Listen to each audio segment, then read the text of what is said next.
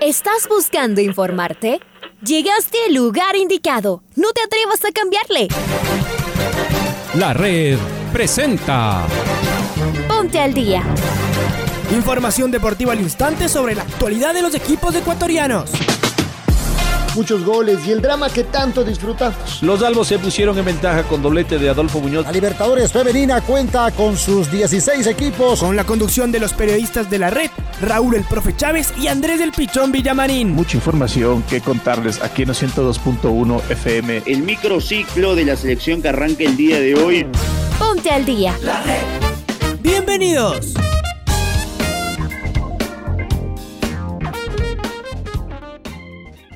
Amigos, amigas, hola, hola, ¿qué tal? ¿Cómo les va? ¿Cómo están? Tengan ustedes un cordial y afectuoso saludo, cordial saludo a cada uno de ustedes en este espacio informativo en la primera edición del Noticiero al Día de la Red. Les saluda Andrés Villamarín Espinela, finalizado ya la primera fase de la temporada de grupos de la Copa América. Jugaremos frente a la selección argentina el día sábado a partir de las 8 de la noche. Será el emparejamiento en el cual nos eh, vemos eh, instalados para jugar ante Messi y compañía. Una gran jornada, la de ayer también en la Eurocopa. Ganó el Nacional en la Serie B. Bueno, muchísimos temas que los vamos a detallar como en cada día. Te saluda, reitero, Andrés Villamarín en compañía de Raúl Chávez, está Paola Yambay en Control Master comenzamos esta audición deportiva con los titulares. Vamos entonces con los titulares. La selección argentina goleó a Bolivia y será rival de Ecuador. Uruguay se clasificó al derrotar al combinado paraguayo. España se clasificó a los cuartos de final de la Eurocopa. Suiza dio el batacazo de la Euro y eliminó al campeón del mundo. El Nacional le ganó a América en la Serie B. Deportivo Cuenca reportó casos de COVID-19 en su plantilla.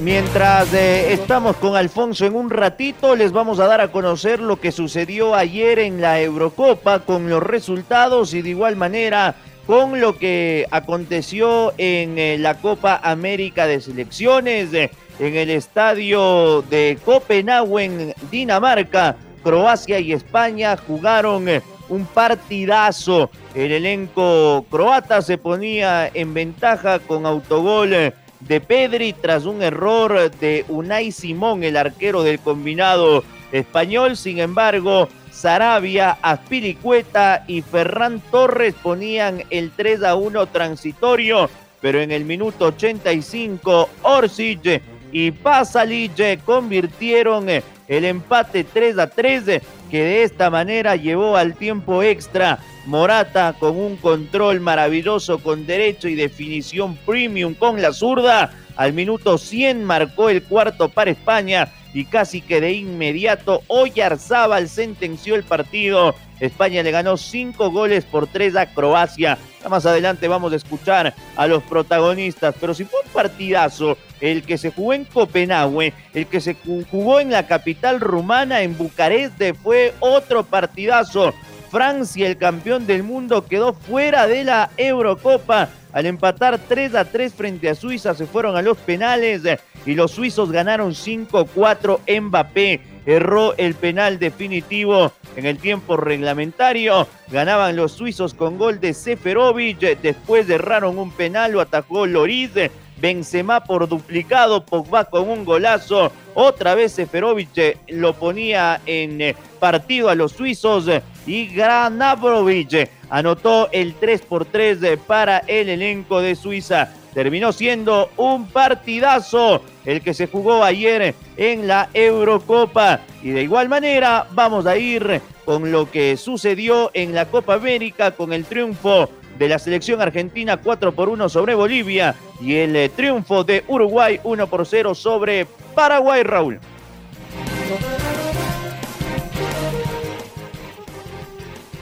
Justamente Uruguay venció 1-0 a Paraguay y terminó en el segundo lugar del grupo A de la Copa América con 7 puntos.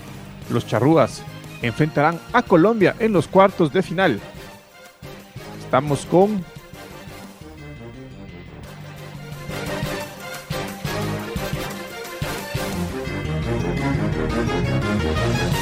A ver, eh, vamos a ir entonces. Con, estamos con Freddy Pasquel.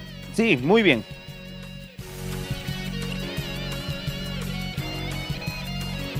Hola, ¿qué tal compañeros? Muy buenos días. La selección de Uruguay logró el segundo lugar en su grupo en el A eh, de la Copa América que se está jugando en Brasil. Anoche le ganó 1 a 0 a Paraguay con el tanto de tiro penal ejecutado por Edinson Cavani en el segundo tiempo. Eh, un partido trabado con eh, eh, algunas acciones de peligro de lado y lado. Sostuvo bien la victoria el equipo uruguayo que ha venido de menos a más en esta Copa América. Recordemos que ha sumado siete puntos detrás de la Argentina. Se coloca segundo y de esta manera enfrentará al tercero de la otra llave del grupo B que es la selección de Colombia. De esa manera entonces chocarán cafeteros y charrúas el próximo día sábado en la ciudad de Brasilia. Será el enfrentamiento de esa llave. Saldrá uno de los eh, semifinalistas de esta Copa América, el equipo de Oscar Washington Tavares que busca la estrella 16. Uruguay es la selección más ganadora en la historia de la Copa América. Están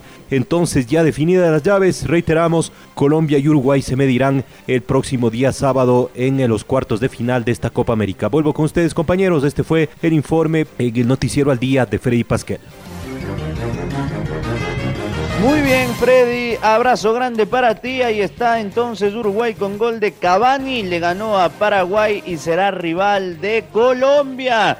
Nos vamos hasta Cuyabá, donde la selección argentina de fútbol derrotó cuatro goles por uno al combinado de Bolivia. Messi por duplicado, Lautaro Martínez y el eh, Papu Gómez anotaron para el equipo de Lionel Scaloni. Por su parte, Erwin Saavedra descontó para los bolivianos. Escuchemos al DT del Luis Celeste, que será rival del combinado ecuatoriano.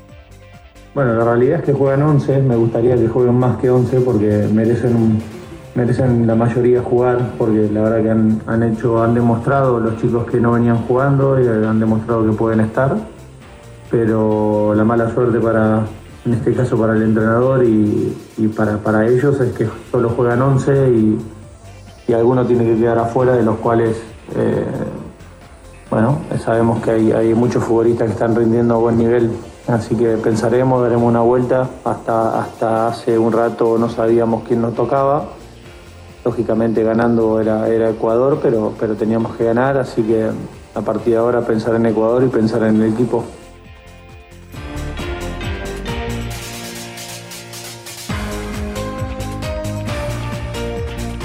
Ahí escuchábamos al técnico Lionel Scaloni y ahora es momento de escuchar al goleador, a Lautaro Martínez, quien marcó el cuarto gol del equipo argentino. Cuando uno es delantero vive el gol y entonces cuando no le toca convertir por ahí empiezan a correrte esas, esas ansias, esas ganas de, de poder convertir, pero bueno, estaba muy tranquilo porque como ya lo dije, el entrenador, el cuerpo técnico y todos mis compañeros confían en mí, que eso es lo principal. Después lo que se hable de afuera, de, afuera no, no hay problema mío. Yo trato de concentrarme, de trabajar, de dar lo mejor para esta camiseta, que es lo mejor. Te vuelvo a repetir, yo soy delantero, vivo del gol, la situación la estaba teniendo, entonces necesitaba convertir también para estar más tranquilo yo, pero como dijo el entrenador, como lo repito yo ahora, trato siempre de dar lo mejor, de ayudar a mis compañeros, sea de la faceta defensiva, sea de, luchar, de correr y, bueno, nada, eh, eso me caracteriza también, así que trato siempre de, de, de dar lo mejor si el gol no se me da. ¿Y qué balance hacen de esta fase de grupos? Positivo, crecimiento, vamos corrigiendo partido a partido los detalles y bueno, ahora se, se viene lo mejor de esta Copa. Tenemos que prepararnos, descansar bien y, y tratar de seguir.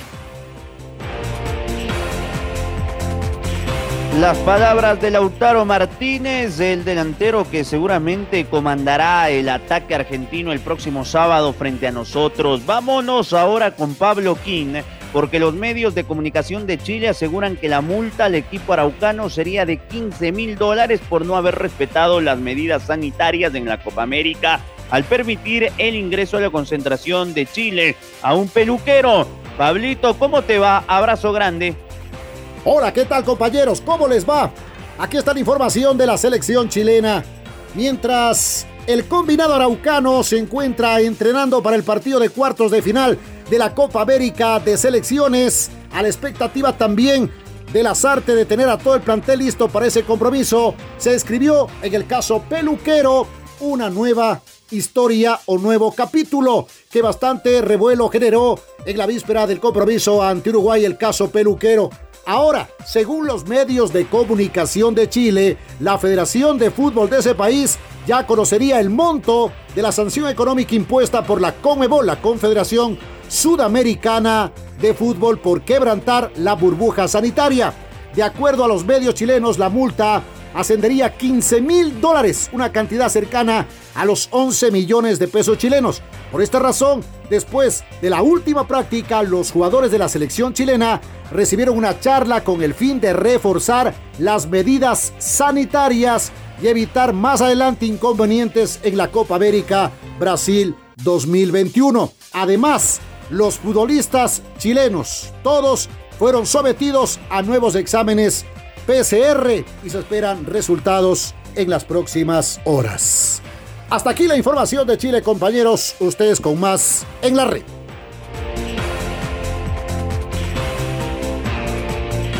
Gracias, Pablo. Gracias, Pablo. Fuerte abrazo. Ya nos encontramos en la primera luz. Y vamos a hablar de la selección de Brasil, que enfrentará en los cuartos de final a su similar de Chile. Los anfitriones recibirán a los dirigidos por Lazarte. El partido se jugará el día viernes a las 19 horas en Río de Janeiro. Estamos con Luis Quiroz, nuestro compañero, que nos va a enviar la información. Luchito, buen día. Hola Andrés y Raúl, un gusto saludarles. La selección brasileña de fútbol quedó primera en el grupo B de la Copa América y por lo tanto tendrá que recibir este día viernes a partir de las 19 horas en Río de Janeiro a su similar de Chile, que quedó cuarto en el grupo A. Los dirigidos por Martín Lazarte enfrentarán nada más y nada menos que a los anfitriones. Se viene con todo este compromiso de cuartos de final. Un abrazo compañeros. Otro abrazo a Lucho. Vamos ahora con Domingo Valencia. Nos metemos de lleno con eh, la Eurocopa porque hoy se definen los cruces, los cruces perdón, de cuartos de final de la Euro 2020. Domingo Valencia nos va a contar cómo están los partidos hasta el momento. Domi, eh, todo tuyo. Hola compañeros, ¿cómo les va? Desde el sábado se están jugando los octavos de final de la Euro 2020. Dinamarca se impuso 4 a 0 a Gales con un doblete de Casper Dolberg, Maile y Bray White, mientras que Italia venció 2 a 1 a Austria. Federico Chiesa y Matteo Pezzina anotaron para los italianos. Sasa Kaladzic hizo el gol austriaco. El domingo la República Checa se impuso 2 a 0 a los Países Bajos. Thomas Halls y Patrick Schick anotaron para los checos.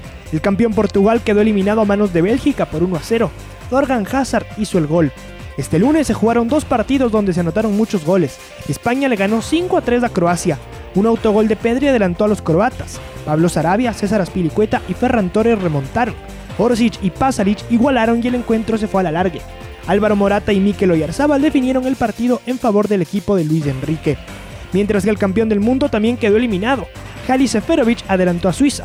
Ricardo Rodríguez falló un penal para los delbéticos y en 4 minutos Benzema hizo un doblete para la remontada francesa. Paul Pogba hizo el 3 a 1 y parecía que el partido estaba terminado. Seferovic y, Gra Seferovic y Gabranovic tenían otros planes y empataron el juego 3 a 3. El encuentro se definió en los penales. Kylian Mbappé falló el definitivo y Suiza avanzó por 5 a 4. Hoy a las 11 de la mañana hora de Ecuador en Wembley, Inglaterra enfrentará a Alemania y a las 14 horas Suecia se verá las caras ante Ucrania en Hamden Park. Hasta ahora los cruces quedaron definidos así. Suiza-España, Bélgica-Italia y República Checa enfrentará a Dinamarca. Informó para el Noticiero al Día Domingo Valencia. Compañeros, volvemos con ustedes de Estudios Centrales.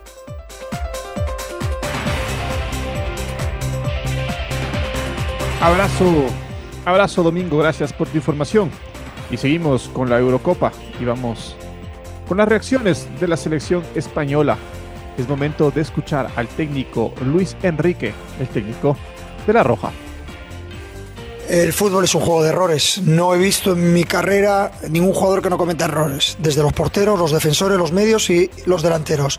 En el caso de Unai Simón, yo creo que hoy ha dado una lección eh, no solo para los profesionales, para sus compañeros de profesión, sino para cualquier eh, niño que quiera ser futbolista. No eh, hay que preocuparse de errores y de aciertos, hay que preocuparse de intentos. Y hoy ha demostrado que después de un error que hemos cometido, claro, no hay que esconderlo, ha vuelto a generarnos superioridad, hemos vuelto a confiar en él, ha hecho paradas increíbles, ha tenido la personalidad necesaria que ya le conocíamos y, creo que ha sido un refuerzo muy positivo para él y para cualquiera que quiera ser futbolista profesional.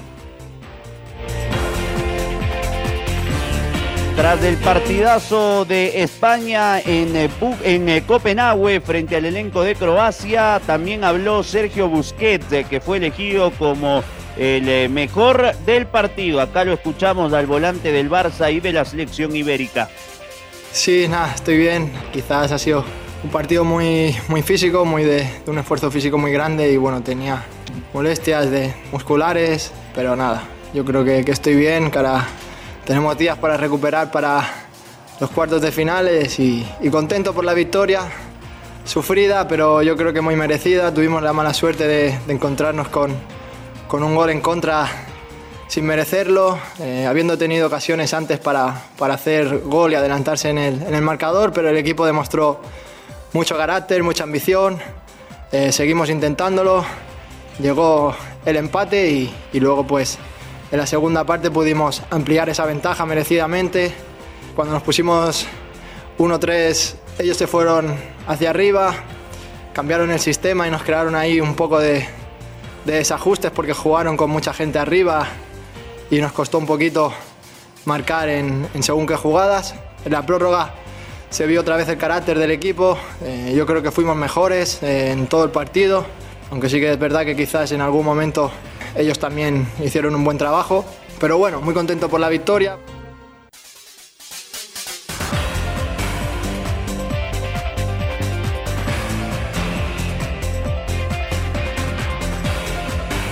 Y terminó el último partido de la jornada 18 de la Liga Pro Serie B y el Nacional se impuso por la mínima ante América de Quito. El gol lo hizo Yalmar Almeida al minuto 63.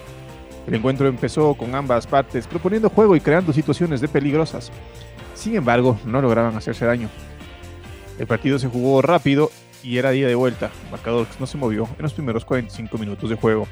Para la segunda parte, el Nacional salió con más fuerza a querer apoderarse de las acciones del encuentro. La, la insistencia pagó y a los 18 minutos del segundo tiempo, un gran pase de Thompson Minda encontró a Yalmar Almeida en tres cuartos de cancha.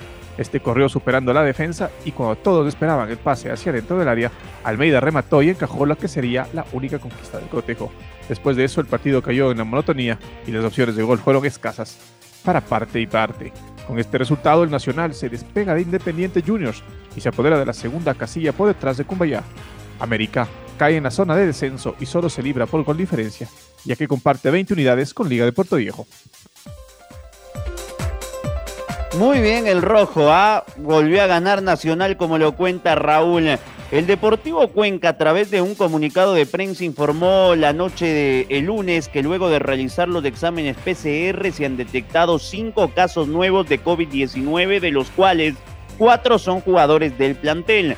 El reporte médico del club firmado por el médico Vicente Brito revela que se han cumplido con todos los pasos de protocolo que indica la Liga Pro sin revelar los nombres de los jugadores infectados. Indica que los mismos se encuentran en buen estado y con todos los cuidados pertinentes.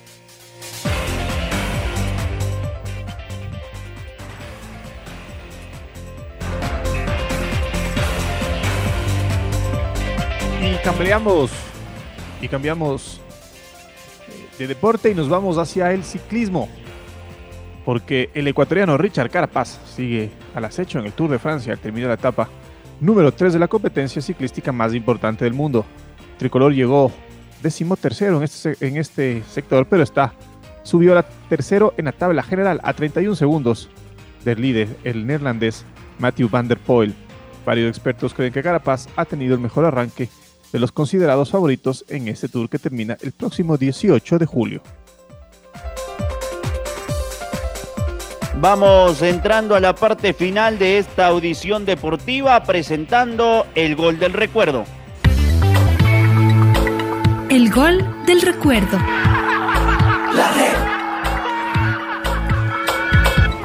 El 29 de junio del 2003, el Rojo Nacional enfrentó al Emelec en el Estadio Real Tamarindos por la primera fecha de la segunda etapa del torneo. Los criollos impusieron 3 a 1, recordemos del tercer tanto de El Nacional, obra de Juan Carlos Burbano, con los relatos de Pablo King y comentarios de Edward Flores.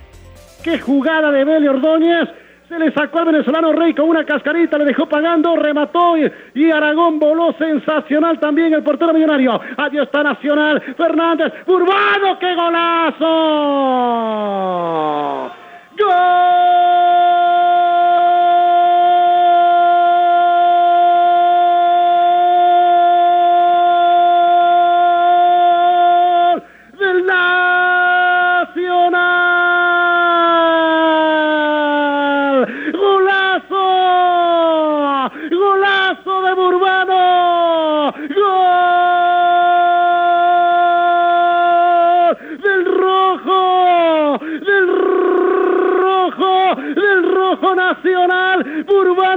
El capitán tenía todo el arco, tenía toda la panorámica y le pegó de derecha. Violento, el capitán rojo, el capitán del Nacional, Urbano, Nacional 3, Emelec 0. Esto ya es goleada, el Nacional se pasea acá en Puerto Viejo, el Nacional le está aplastando al Emelec en el Estadio Real Estamarindos, minuto 21, 21 del segundo tiempo y el Juanca, el Juanca Burbano, el Juanca Burbano y la tercera del Nacional aquí en el Estadio Maravita. Es un gol de conjunto. Yo reitero, mire, antes de que se cobrara el tiro de esquina, viene nuevamente David Quiroz. Este le pasa para el jugador este, Ordóñez y este obliga a que el portero Rory Aragón envíe la pelota al tiro de esquina.